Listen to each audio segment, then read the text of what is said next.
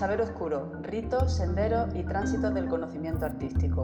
Un seminario en formato podcast donde artistas y profesionales de la cultura muestran su visión sobre los oscuros lugares del saber.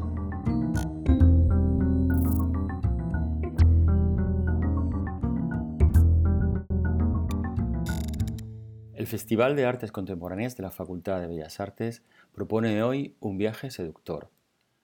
En este seminario, en el que hemos emprendido una fascinante indagación a la que hemos llamado del saber oscuro, nos detendremos hoy en un heterogéneo territorio en los márgenes del conocimiento.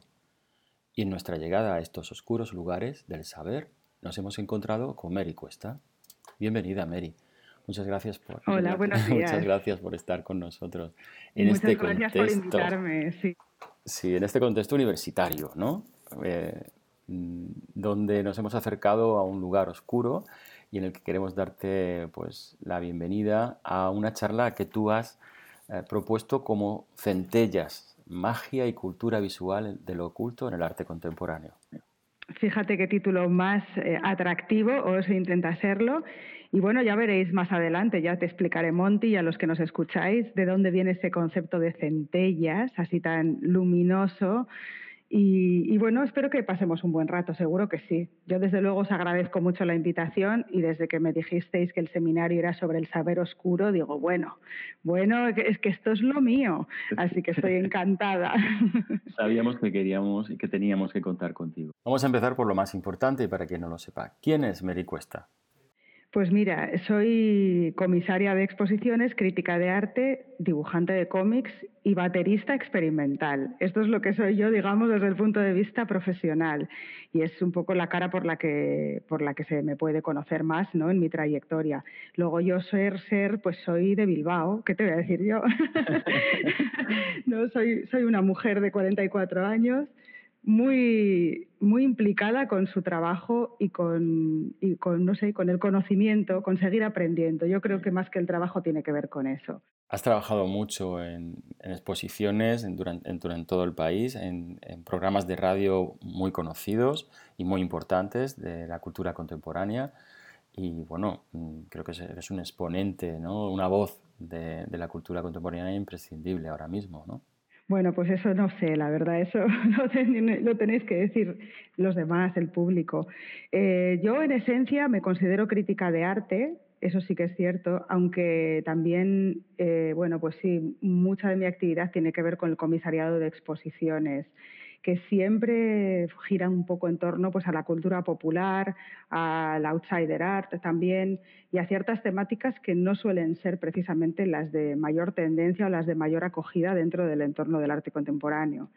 Y en cuanto a mi trabajo en radio, pues es clarísimamente una, derivación de, de mi actividad como crítica de arte. Y como tengo cierta eh, voluntad de transmitir. A mí lo que me gusta es transmitir a los demás. A veces pienso que he venido al mundo para eso, ¿no? Para explicar, así un poco como Mercurio, ¿no? Para llevar de un lado y, eh, y, llevarlo a otro. El conocimiento o lo que yo sé, pues la radio, bueno, para mí es un medio privilegiado en este sentido, ¿no? Poderte dirigir a un montón de gente con un punto de humor, con un punto también de, de diversión.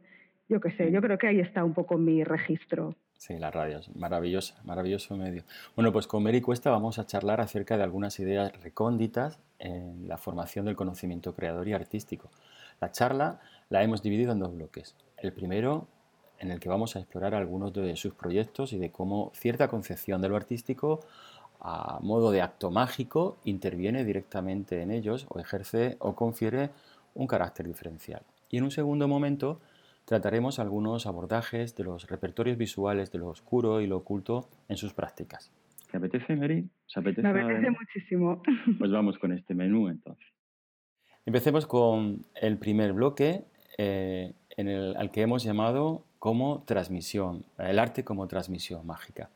Sabemos que desde las más ancestrales formas de expresión cultural, el arte ha estado unido a lo extraordinario, a lo sorprendente. Mary, no sé si estarás de acuerdo conmigo en que, de hecho, podemos reconocer en lo artístico cierta función de transmisión de las más elevadas concepciones, pensamientos e ideas que el hombre haya podido tener. Si esto es así, El arte entonces como un acto extraordinario de transmisión, como un acto incluso prodigioso de expresión, ¿es concebible desde lo mágico? ¿El arte es mágico? El arte es absolutamente mágico desde su propia concepción, desde, digamos, el minuto cero de la, producción estética. A mí me gusta mucho eh, dar una, definición del arte cuando me preguntan, pues, ¿qué es el arte? Cada uno tenemos la nuestra, ¿no? La mía es, eh, siempre digo lo mismo, es una forma de transmisión mágica. Es decir, es la, comunicación entre dos sujetos, ¿no? Alguien que suele ser el artista, que realiza una producción y que es capaz de conectar a través de unas fuerzas, digamos, invisibles con otro sujeto. Esta forma de entender el arte como una forma de transmisión mágica, eh, de alguna manera está negando como artístico, seguramente pensáis algunos, todas aquellas eh, obras más de carácter conceptual, ¿no? un tipo de arte que se lleva ahora más o que está más introducido dentro del sistema del arte y que son, bueno, pues em, galimatías o que son eh, pues retos, digamos, intelectuales que muchas veces no conectan con el público, por lo cual no se produce esa transmisión mágica. Yo creo que una cosa es el arte y otra cosa es el sistema del arte. El sistema del arte sí que promueve ese tipo de obras más de carácter, como decimos, más frío, que tienen un cierto divorcio comunicativo con el público, pero lo que es artístico en sí sí que consigue establecer esa, esa, pues esa conexión con otro sujeto, con otra persona. Y eso tiene que ver, como tú muy bien apuntabas, con el propio origen del arte, ¿no? Al fin y al cabo, cuando nos volvemos hacia atrás, hacia las cavernas, al arte prehistórico, vemos que esas pinturas y esa pintura y ese arte parietal tiene mucho que ver con un ritual chamánico. Son productos de experiencias de estados alterados de conciencia, ¿verdad? Son pinturas que nacen precisamente para comunicar el mundo de lo real con los espíritus. Si nosotros pintamos caza, eh, seguramente tendremos caza. Así que de alguna manera ese pensamiento mágico está como te digo, en la médula, en el principio originario de la expresión artística. Sí, y, aunque todavía más allá de estas referencias ancestrales maravillosas, es posible que lo mágico en el arte tenga incluso repercusiones más recientes y principales, incluso en los albores de la modernidad. Los latidos de lo mágico en lo científico y lo pseudocientífico, así como en lo espiritual, se pueden ver en todo momento en todo proceso artístico. Así lo demuestran, por ejemplo, algunas mm, tentativas surrealistas como el fascinante texto de André Breton que conocerás, ¿no? El arte mágico, un recorrido apasionado de lo mágico hasta la modernidad a modo de certificado emocional, diría yo, ¿no? de, de, que la magia es responsable de muchas actitudes y de muchas concepciones y posturas en los lenguajes del arte. No sé si te parece, Mary, incluso que lo mágico es responsable, en cierto modo, de la ruptura con el realismo y la figuración protagonizada por estos artistas de comienzos del siglo XX como un modo de catarsis o de conjuro contra la propia creación. Claro, eh, absolutamente sí. Estamos en la época de la modernidad, cuando surgen las vanguardias, en las que hay un gesto fundamental en la historia del arte, que es esa rotura con la figuración. Y ahora me remito eh, precisamente a Kandinsky y a, bueno, claro, y a ese, ese ensayo fundamental de 1910 que es, eh, ahí va, no me lo puedo creer, ahí va, en lo espiritual en el arte. Eh, claro, en lo espiritual en el arte, Kandinsky está hablándonos precisamente de cómo, de, esas, de, eso, de lo que decíamos antes, de esas eh, transmisiones mágicas propios del arte. ¿no? Él decía que el arte espiritual tiene en sí mismo el germen del futuro, con lo cual ese futuro no puede tener unas formas reconocibles. Hablaba de, esa, de ese desligamiento de lo real. Así que en el momento en el que entramos en el ámbito de, una, pues de una representación abstracta, estamos también entrando en otro plano, pues eso, tanto de representación como de simbolismo y desde luego en el plano de lo subconsciente, que yo creo que al fin y al cabo eh, el arte abstracto es, básicamente, tiene, bueno, es una representación del subconsciente. Así que dentro de las vanguardias sí que se encuentra, y el, surrealismo es una de ellas, sí que se encuentra una especie de reivindicación de del potencial mágico del arte que seguramente durante los siglos anteriores se había ido apagando, sobre todo en el siglo de las luces, que más que el siglo de las luces a veces con respecto a lo mágico y lo oculto es el siglo de la oscuridad más que de las luces, pero yo creo que las vanguardias son las que, las que vuelven a, poner sobre la mesa ese poder eh, ese potencial mágico y sanador que tiene lo artístico. Sí, por supuesto, y, por eso es fácil de entender que de forma generalizada se piense que el artista tiene una personalidad diferente o una posición o labor en el mundo que le permita tener ciertas extravagancias. ¿no? Así lo afirmaban, por ejemplo, en los 80 en un maravillosísimo texto Rudolf y Margot Wickover en, en Nacidos bajo el signo de Saturno, que os recomiendo encarecidamente que leáis en, alguna ocasión. De hecho, también en esta línea, si alguna búsqueda tiene nuestro eh, seminario, El Saber Oscuro, es que en los recónditos territorios más íntimos y cerrados, donde el artista reside, se están generando claves esenciales para entender el proceso creador.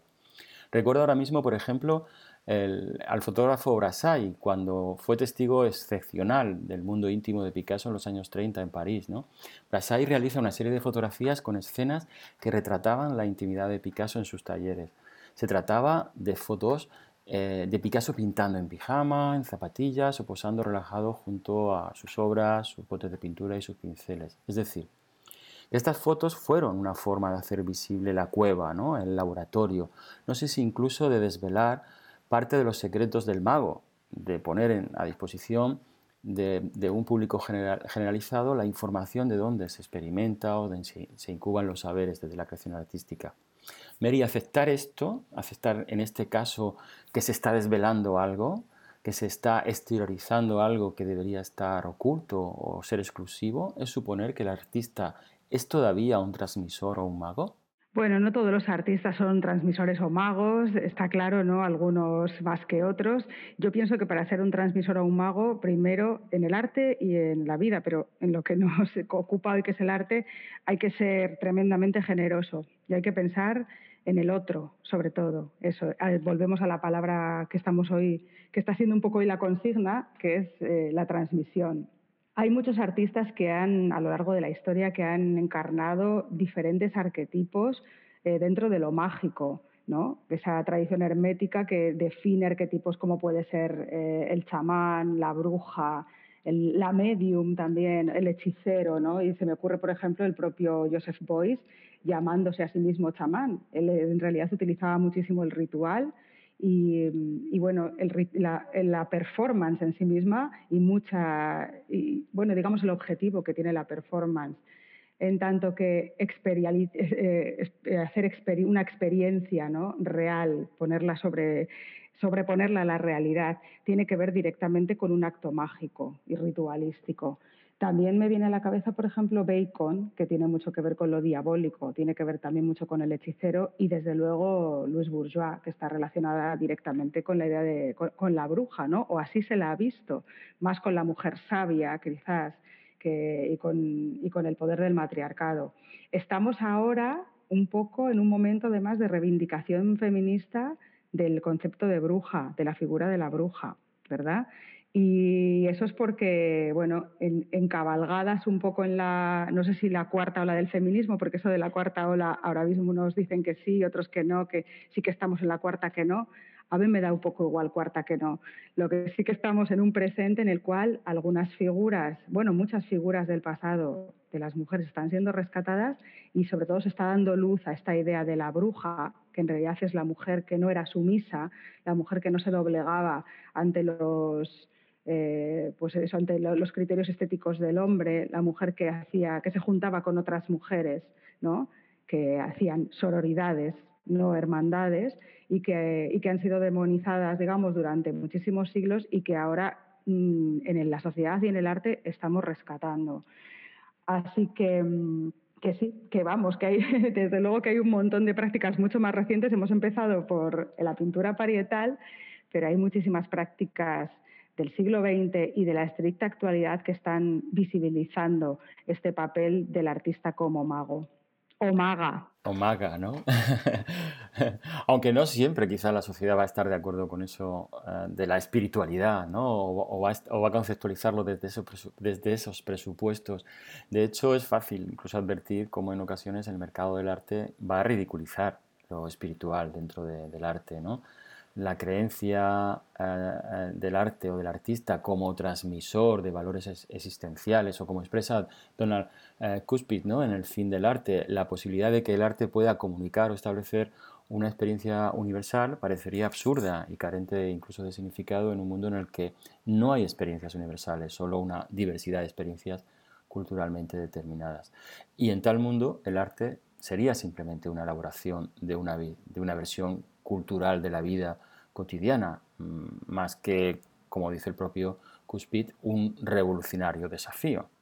Bueno, hay muchas maneras de entender el arte y está claro que, sobre todo en respecto a lo que, respecto a lo que comentabas al principio, que el sistema del arte eh, hace una, bueno, una lectura completamente, eh, vamos, rechaza y, y, denosta completamente la espiritualidad en el arte, pese a que luego sí que haya eh, pequeños simulacros. Y ahora me estoy acordando de la Bienal de Venecia 2017, en la que yo estuve comisariando el pabellón catalán, y eso me hizo darme una buena vuelta, porque estuve allí bastantes días por la Bienal de Venecia, cosa que no hubiera hecho si no hubiera estado implicada, porque es mundo bienales y todo esto a mí no me interesa mucho, ¿no?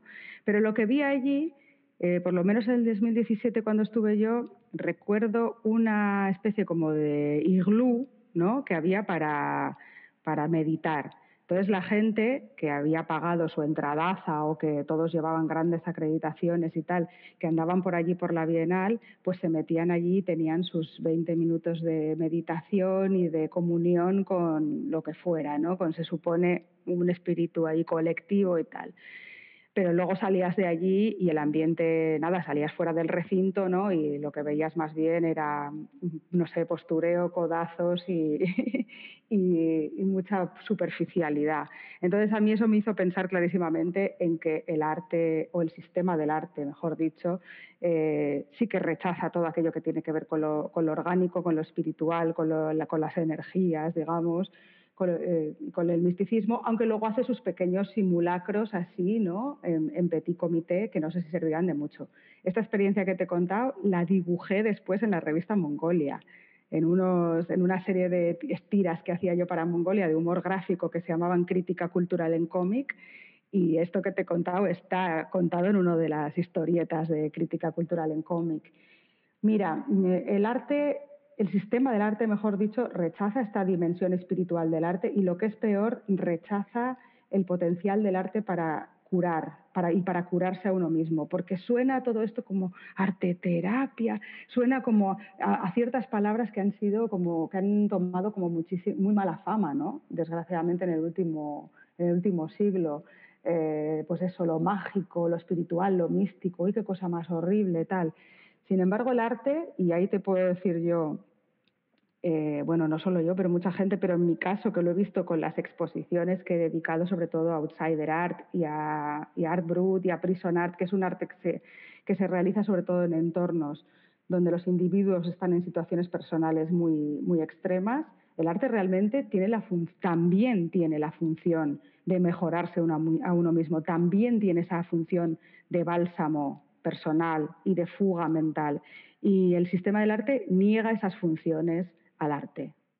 Sí, es verdad que cada vez son más los proyectos que posicionan las actividades artísticas como una herramienta de cambio social o como una forma eh, de que desde la creación artística se pueda reflexionar, recuperar o adaptar narrativas a un presente de manera transformadora o incluso mágica, ¿no? como estábamos hablando. Quizás de eso tenga mucho que ver la herencia informalista de mediados del siglo XX, de la actividad artística realizada tangencialmente a las normas o las normativas culturales o reglas de un arte más oficial. Podemos recordar, por ejemplo, al artista francés Jean Dufet cuando reconocía la posibilidad artística universal en el ser humano y abría la posibilidad de considerar arte a todas esas manifestaciones que alejadas de los circuitos o contextos establecidos podrían o eran producidas desde presupuestos similares a los artísticos, pero realizadas por agentes amateurs o incluso marginales, nacidas en mayor o menor medida de las indicaciones y, las emociones del creador más que de los cánones formales y de contenidos culturales imperantes. En este caso, en esta línea, en el arte irreductible, espejismos del Art Brut, una excepcional exposición comisariada por Mericuesta, pudimos ver cómo con artistas que están al margen de la sociedad encuentran vías de creación y de expresión para posicionar sus ideas, sus sentimientos o sus discursos, en esta experiencia, Mary narraste cómo el outsider art y sus mutaciones contemporáneas son fenómenos que están validando en la actualidad otros lugares de posicionamiento artístico. Totalmente. Mira, esta exposición surge como la segunda parte, bueno, o la derivación de otra que hice anteriormente, que era Bálsamo y Fuga, la creación artística en la institución penitenciaria. Y ahí me di cuenta, esa estaba, la primera estaba, era en Caixa Forum, estuvo más centrada en el mundo del prison art, y ahí es donde eh, yo vi ese potencial eh, clarísimamente muy patente de utilizar o de emplear la actividad artística, como decíamos, como, como bálsamo y como fuga, ¿no? como autosanación. Pero sobre todo me di cuenta de que había una especie como de cacao espectacular, así general, ¿no? tanto en la esfera pública como también en los propios agentes que trabajan en, en el sistema del arte, había un cacao general con los términos de outsider art, art brut, visionary art, es que hay 14.000, ¿no? O sea, ahí está Maverick Art, eh, yo qué sé, Mediumistic Art. Entonces, la exposición El arte irreductible venía precisamente a intentar dar un poco de luz sobre esto que era muy oscuro, que es toda esta difusión de términos y además qué es lo que definen y hasta dónde llega la creación artística, eh, hasta dónde puede ser etiquetada, ¿no? sobre todo cuando estamos hablando de sujetos que muchas veces ni siquiera están haciendo una creación artística eh, dentro de los parámetros del, artista, sino que tiene que ver más con una compulsión, tiene que ver con, una obsesión. Eh, la historia del art brut y su posterior eh, rebautizamiento en los 70, porque art brut, como tú bien has apuntado, es un término que, diseñado por Jean Dubuffet en los años 40, pero en los 70 se le volvería a dar un nuevo nombre, un nuevo rebautizamiento que es outsider art que vendría del mundo anglosajón. Todas estas expresiones artísticas em, destacan por su honestidad radical, destacan por que provienen además de unos ámbitos que son lejos o son eh, que están lejos o a los márgenes. No me gusta mucho lo de los márgenes, eh, pero bueno, que están conviviendo en paralelo a, la normalización social, digamos. Y a día de hoy y ahora voy a lo que comentabas tú al final de, tu, de, lo que has, de lo que has dicho, a día de hoy se han convertido en puras estéticas. Es decir, a día de hoy hay em, ilustradores, por ejemplo, que, dibujan así de una manera como muy con referencias primitivas o que, dibujan o representan de una manera así como muy, muy radical y la gente cuando lo ve dice, ah, mira, esto es outsider art. Es decir, todo, todo casi todos los los movimientos artísticos con el tiempo se estetizan. Casi todos los movimientos artísticos con el tiempo se desideologizan y se despolitizan. Y con el art brut y el outsider art pasa exactamente lo mismo, que a día de hoy eh, básicamente es una estética, una estética de lo honesto, una estética, como decimos, que, nos recuerda a lo primitivo, una estética de lo precario, pero se ha convertido eh, sobre todo en una estética. Pero de, alguna forma, Mary, también eh, cuando nos referimos a estas manifestaciones artísticas, se suponen que están fuera de las corrientes dominantes e incluso opuestas a estas. Em, y si nos posicionamos en este tipo de lenguajes, eh, bueno, tangenciales, eh, realizados incluso por ciudadanos, bueno, por ciudadanos no artistas, pero también por numerosos artistas que encuentran en estas prácticas su sentido o un sentido o sus lenguajes o sus discursos sociales. ¿no? Puede además darse la paradoja de que de pronto también se conviertan en parte dominante, es decir, que estas estéticas del outsider art, del art brut, se conviertan en su propia contra, ¿no? Eh, o en una tendencia eh, de, aquello que, no, no, programa. De todas estas manifestaciones artísticas en, los márgenes, eh, sean que sean a la vez una maravillosa argumentación que se autonegara a sí misma, pero que puedan mantener pues, a la vez presupuestos estéticos e ideológicos concretos? Bueno, yo creo que el art brut y el outsider art al final, en efecto, ha acabado creando un paramercado. Es decir, lo que en principio era algo libre y totalmente, como decía Jean Dubuffet, eh, el art brut es ese arte que se hace a las espaldas de la cultura. Claro, todo eso eh, ha, ido ha ido evolucionando muchísimo como decíamos, desideologizándose, despolitizándose, despolitizándose, etcétera. Y a día de hoy, el Outsider Art, ahí tienes la Outsider Art Fair de, París y de Nueva York. Es decir, eh, se han vuelto eh, absolutamente para mercados del arte, del sistema del arte. O sea, es lo mismo, pero en otro, pero con otro público, ligeramente diferente, con otro tipo de coleccionistas, con otro tipo de museos, con otro tipo de publicaciones. Pero ese arte irreductible, y yo lo llamé irreductible porque, era porque en realidad no es reductible a, las etiquetas, al final, a base de irlo etiquetando y reetiquetando y diciendo esto es esto y esto es lo otro y tal, y apropiándoselo algunas galerías, es decir, ha sufrido, es la historia del Art Brut y el Outsider Art es una historia de progresivas eh, apropiaciones de, la, obra de personas que muchas veces creaban, como hemos dicho antes, por pura pulsión, no por querer introducirse dentro de un mercado. Bueno, pues esta lógica, esta mecánica ha acabado generando, como decimos, un paramercado del arte. Y te voy a decir una cosa, el art, el y el outsider art cada día va a estar más ahí a tope, o sea, cada día va a estar más, eh, más presente en las programaciones, en los documentales, etcétera, en la esfera social. ¿Por qué? Pues porque tiene un elemento que es lo insólito, que es lo extraordinario. Las historias de los artistas o de las personas que, crean dentro de este ámbito del outsider art son historias casi siempre que rozan a veces lo bizarro. Es decir, alguien que estaba encerrado en su piso, ¿no? Eh, y luego abrieron y resulta que había dibujado su vida en un boli de tres colores. Siempre hay una historia extraordinaria detrás que, que conecta directamente con lo emocional Fíjate el caso de Vivian Mayer, por ejemplo, la fotógrafa Vivian Mayer y el documental que tanto se ha visto y tal. Y, estos, y ahora mismo estamos necesitados también de esta especie de humanidad que, que nos proporcionan las historias personales de los artistas outsiders.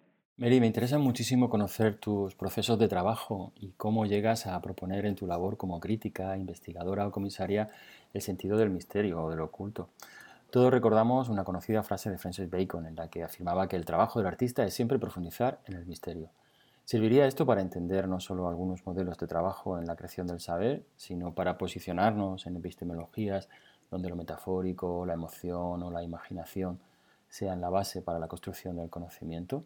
Pues mira, eh, mis procesos de trabajo relacionados con lo mágico, aparte de cosas ya, digamos, más de procedimiento, que eso cuando nos veamos en directo en Granada ya os explicaré algunas, no sé, algunas, mm, digamos, prácticas diarias que a veces aplico yo, que tienen que ver sobre todo con la apelación al azar para tomar decisiones, y para mí eso tiene que ver también con, con digamos, con procedimientos tradicionales que tienen que ver con la magia. Aparte de eso, en cuanto a temáticas, pues sí, la verdad que yo utilizo incluso palabras fetiche, ¿no? que es el caso de la, palabra centellas, que es como eh, al final hemos llamado a esta conversación de hoy, y que es también como se llamaba, fíjate, la columna de opinión que escribí durante casi dos años semanal sobre arte en La Vanguardia, y que también es como se llama el programa de radio o la sección de radio que hago en Radio 3 los miércoles, en efecto Doppler, que es una palabra fetiche al final, es como que me acompaña, ¿no? ¿Y qué significa para mí centella?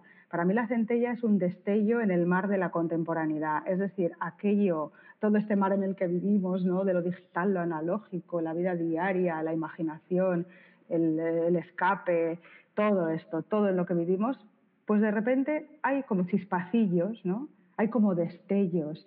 Y esos destellos de singularidad son siempre la base de mi trabajo, es decir, tanto en comisariado como en el propio programa en Radio 3.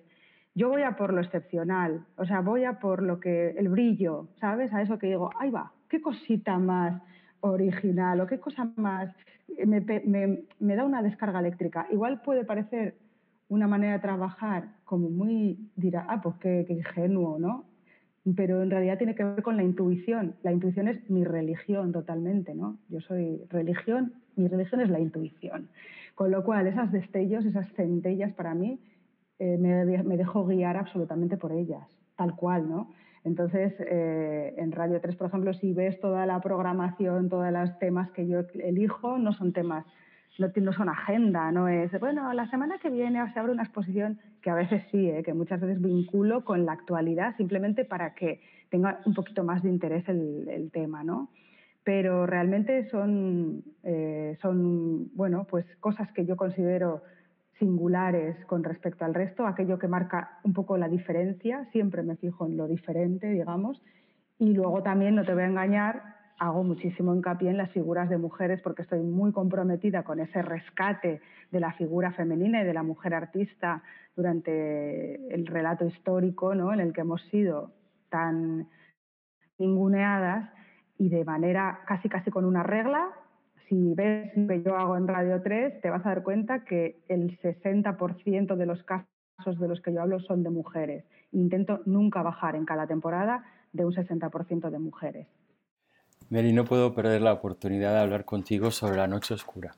Aquella noche oscura que San Juan de la Cruz también llamará noche oscura del alma, el encuentro vital y secreto con la producción.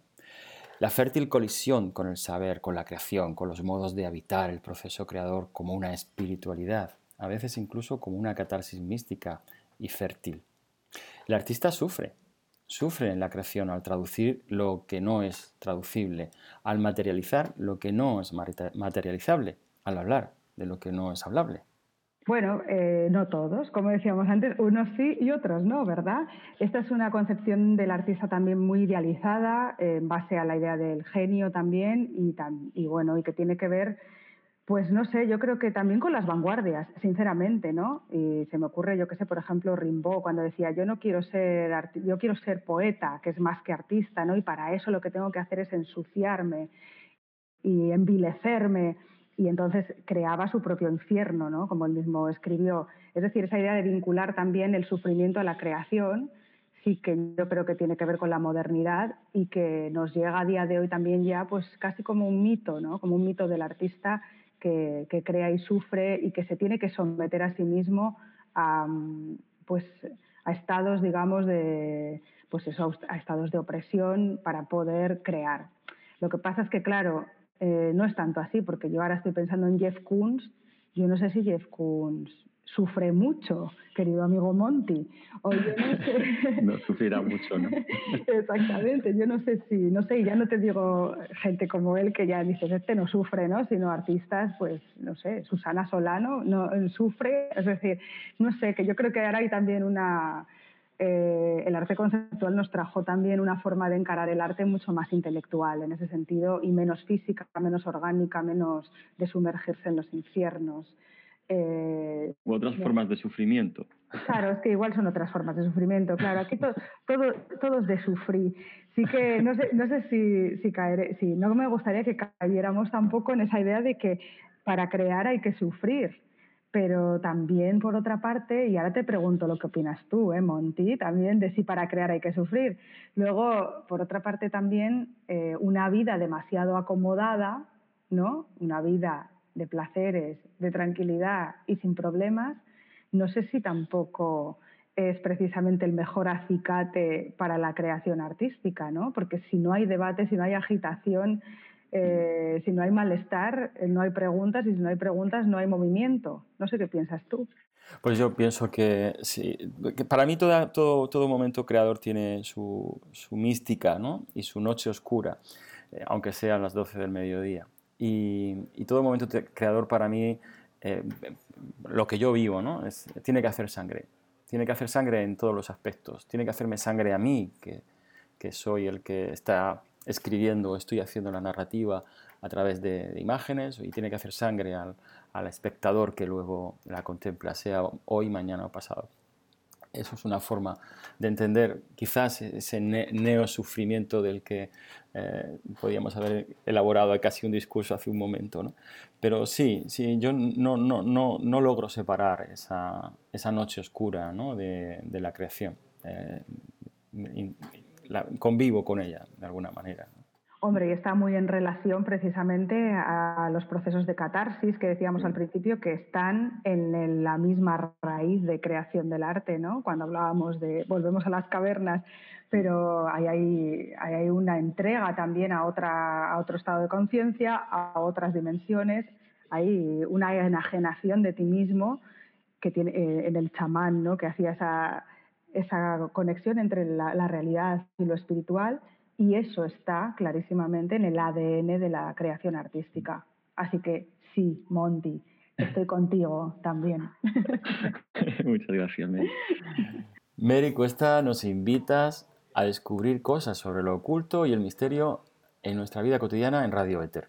un proyecto radiofónico emitido desde el CCCB y que evoca los inicios de la comunicación radiofónica en un acto mágico.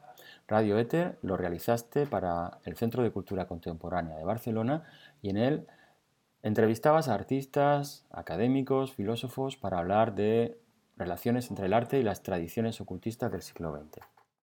Bueno, Radio Éter fue un proyecto que le tengo muchísimo afecto, fue, lo hice con muchísimo cariño y además creo que, fíjate, era, era necesario, ¿no? Tiene, tenía su punto necesario y sigue siéndolo cada vez más.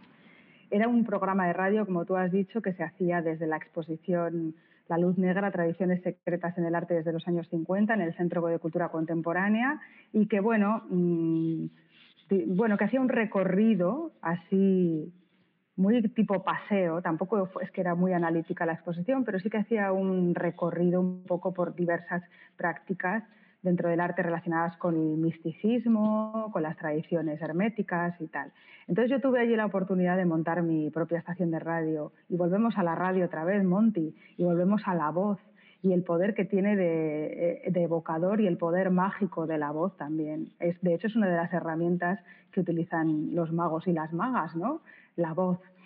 Y la voz eh, anula lo visual, con lo cual eh, creo que tiene también un, componente como de penetración en el subconsciente mucho más, eh, pues mucho más potente que, aquello que es visual. No sé si lo, visual, desde luego, es, impactante, pero lo auditivo, como te digo, se mete en los hijos de nuestro cerebro. Por eso creo que es un arma interesante, o una herramienta, mejor dicho, para transmitir conocimiento, casi mejor que, lo visual.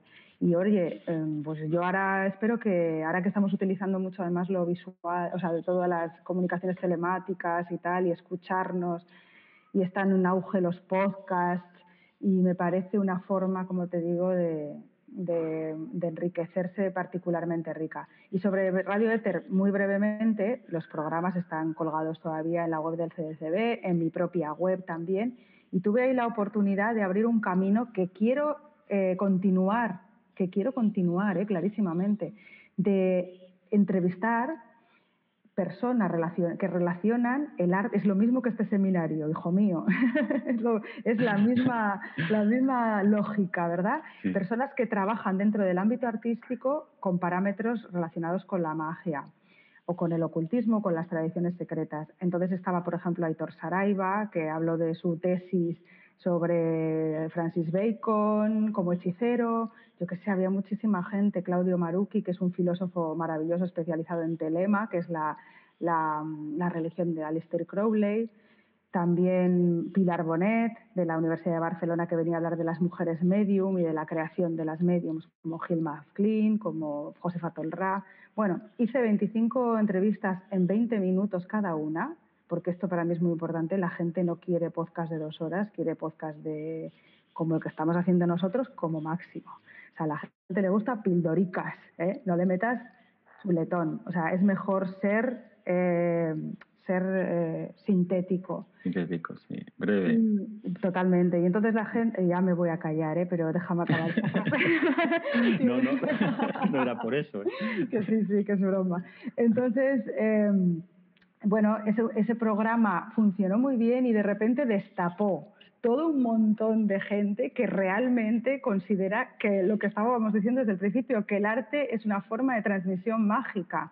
Así que se acabó Radio Éter ahí, ahora he tenido ofertas para seguir el programa desde otro centro de arte, porque es importante que esté vinculado a un centro de arte o a una universidad, ¿no? precisamente para eh, estos términos de que decíamos tan demonizados de mágico, místico y tal, para darles realmente un soporte detrás más teórico y darles un, contexto que lo saquen de la tía que tira cartas en, la televisión, ¿no? que tira el tarot en televisión. Es importante que la plataforma sea un centro de arte o una universidad y espero a ver si para 2021 segunda temporada de Radio Éter. Bueno, estaremos muy pendientes de eso, seguro, seguro. Vamos a abordar ahora la segunda parte de nuestra charla, la cultura visual de lo oculto. Hemos estado reflexionando, amparados en las referencias de tu trabajo como crítica y comisaria sobre las concepciones en torno a la magia en la creación artística. Aún así, en Mary Cuesta hallamos también una preferencia por la cultura visual de lo oscuro. El filósofo Osho nos dice que los límites existen debido a la luz. Cuando no hay luz, los límites se disuelven. En la negritud nada está definido. Todo se funde con todo lo demás. Las formas desaparecen.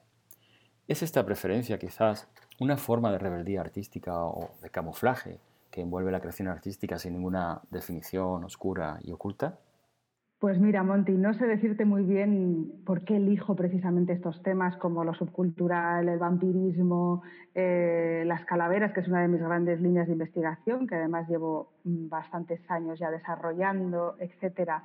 Sí que es cierto que, remitiéndome a Humberto Eco, te acuerdas que él tiene dos volúmenes que son fundamentales, que es Historia de la Belleza y Historia de la Fealdad. Bueno, pues a mí cuál me interesa más, el de la fealdad. ¿Y a ti cuál te interesa más? Creo, creo que coincidimos. pues mira, ya la gente se divide, ahora podemos decir, las personas se dividen en dos grupos, el que elige historia de la fealdad y el que elige historia de la belleza. Y yo elijo historia de la fealdad. Me parece interesante precisamente todas esas caras B, ¿no? digamos, toda esa idea de la disidencia, del espíritu de la rebeldía. Las vanguardias son puro espíritu de la disidencia, aunque ahora ya están muy institucionalizadas en la historia del arte, pero así fueron cuando salieron en el, origen de la modernidad, me interesa la incomodidad y el reverso. Y de ahí que, bueno, pues que mis líneas de investigación, como decíamos, hayan ido por ahí. Por ejemplo, en el caso de la calavera, eh, que como, como, te comento, ya son unos cuantos años que llevo con ello, a ver si culmina al final en un libro. Pero es una, por ejemplo, toda mi investigación sobre las simbologías de la calavera desde el barroco hasta la actualidad surge cuando eh, CaixaForum me dice, oye, eh, estamos haciendo una exposición en colaboración con el Prado, elige un cuadro de los que te vamos a, proponer que están en el Prado y haz una conferencia alrededor de ese cuadro. Bueno, a mí me dieron a elegir 25 cuadros y había uno que era una Vanitas.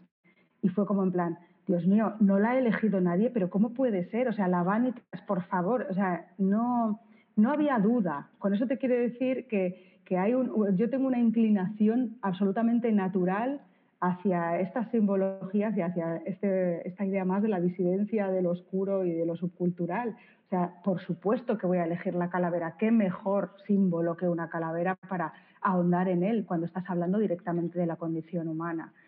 Eh, ya te digo, es, uno. Eh, ya no es que sean mis temáticas, es que es mi, mi esencia un poco. Tu investigación sobre la calavera es muy poderosa y nos interesa enormemente. Los lugares y los usos que configuran la calavera en una pragmática accesible la hacen también poseer una gramática ambivalente, como la que pueda establecer la relación, pues no sé, entre el placer de lo gastronómico o la pornografía con una experiencia sobre la vanitas o una vanitas portátil o un memento mori como experiencia casi de onanismo público.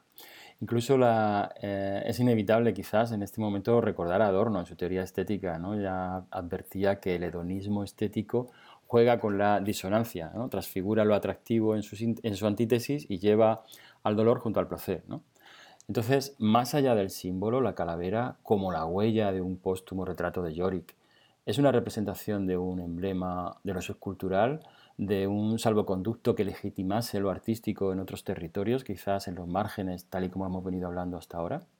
Hombre, claro que la calavera tiene una relación directa con, las subculturas. De hecho, nos remitimos a las subculturas eh, paradigmáticas del siglo XX, que son las que están mm, vinculadas al hecho musical, ¿no? O sea, los heavy, los punks y los, los heavy, los punks y los rockers. Y, si os fijáis, eh, sobre todo a partir de los heavies, precisamente, que son de alguna manera quienes empiezan responsables de introducir la calavera dentro de un entorno más de merchandising, es decir, de reproducción y de que tú puedas llevar un pañuelo, una chapa, etcétera, con una calavera, la calavera desde ese, ese simbolismo de disidencia y de rebeldía que tienen las subculturas desciende directamente de la Holly Roger, que es la calavera pirata, ¿no? que es una calavera que surge a principios del siglo XVII. La calavera pirata, el Holly Roger, lo que nos dice es eh, no nos vamos a doblegar, somos antisistema, no tenemos dueño, nos respetamos, eh, hacemos nuestra voluntad.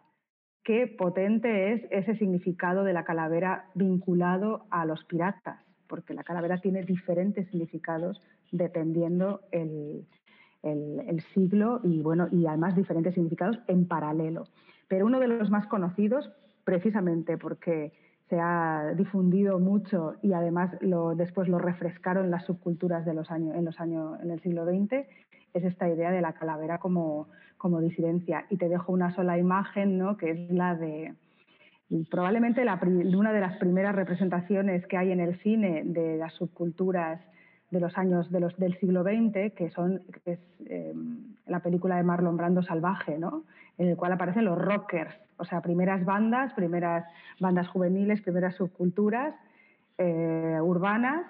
¿Y qué tiene nuestro querido Marlon Brando, guapísimo, sudoroso y tal?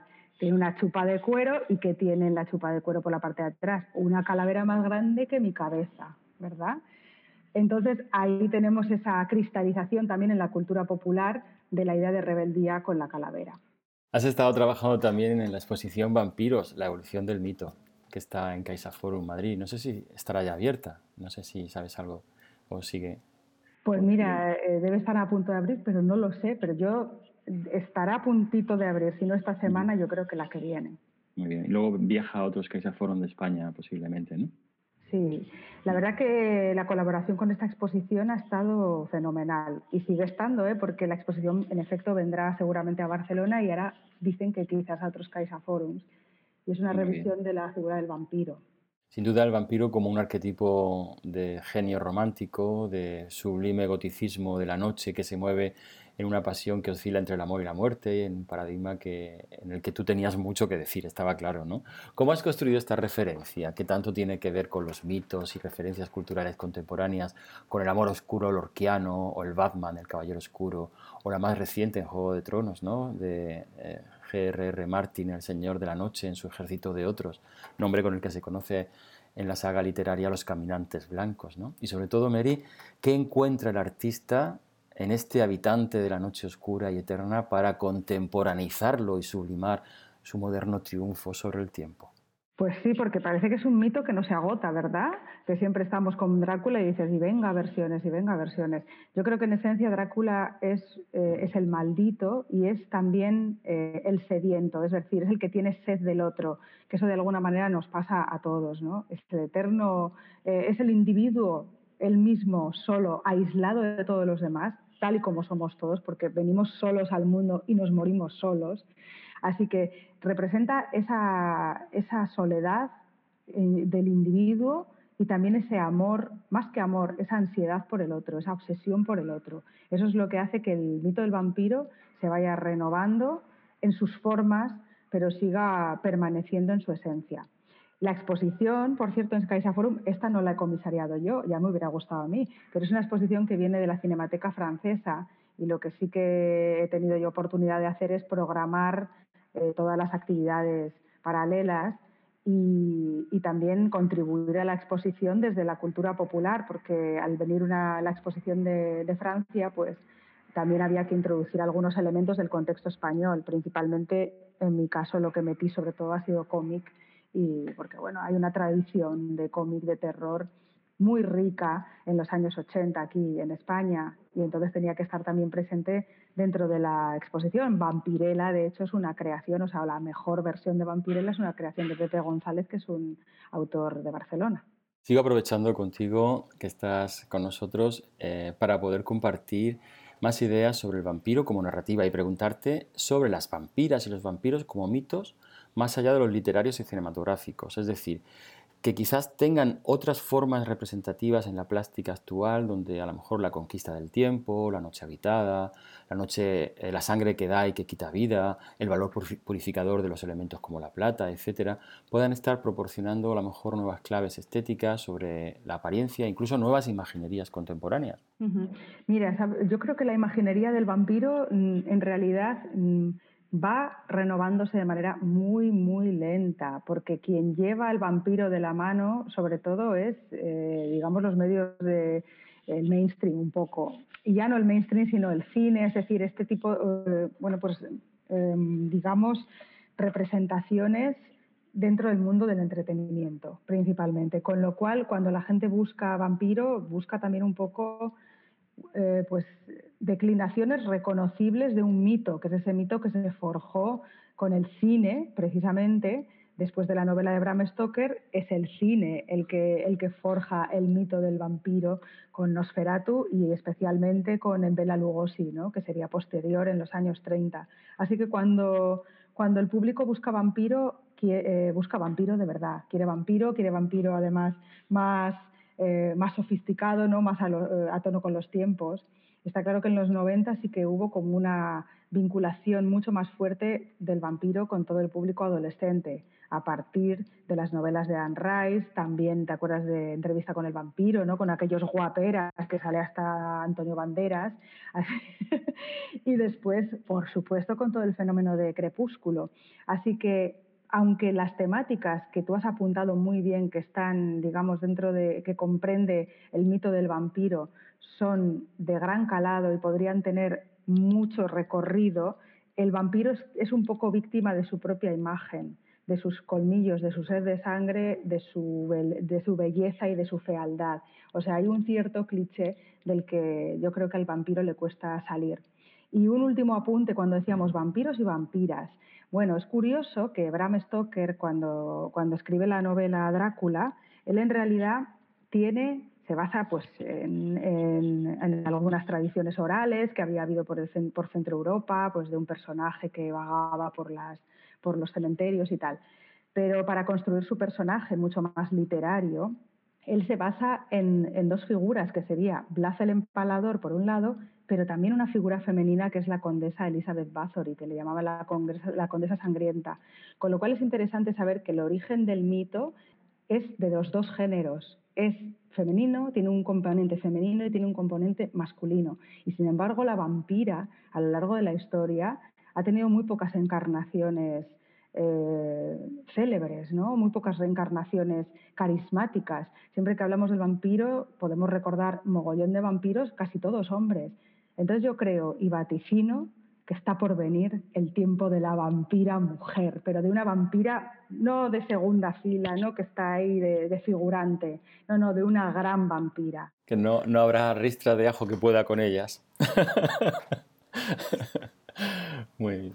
Hemos hablado de calaveras, de subculturas, de vampiros y vampiras, de toda una fenomenología que se despliega en la esfera social como, elementos y como procesos culturales que producen o contribuyen sin duda a ser productos visibles y compartidos en una identidad multicultural. ¿Cuáles son los caminos inmediatos de Mericuesta? ¿A dónde te diriges y qué vas a abordar?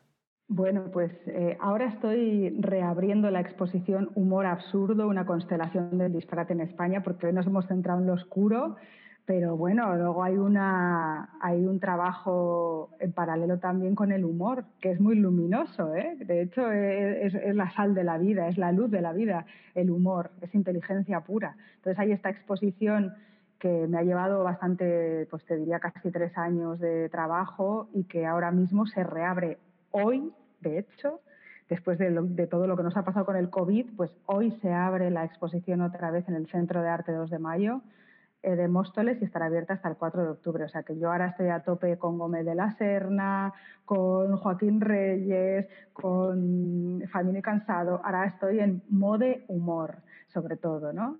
Y en paralelo, claro, eh, ya hay otros proyectos eh, pues eso, encendidos, ¿no? que ya están funcionando, que están ahora gestándose, mejor dicho, y que sí que tienen que ver mucho con lo oscuro. Uno de ellos es sobre la imaginería de los o las representaciones de, de, un artista que se llama eh, Theodor Kittelsen, que es un artista noruego que después de principios de siglo que fue después recuperado por toda la estética del black metal y luego, por otra parte, estoy ahondando mucho también en todo esto que decíamos antes, que te mencionaba, en todo el cómic español de los años 70 y 80 que se hizo alrededor del imaginario de terror.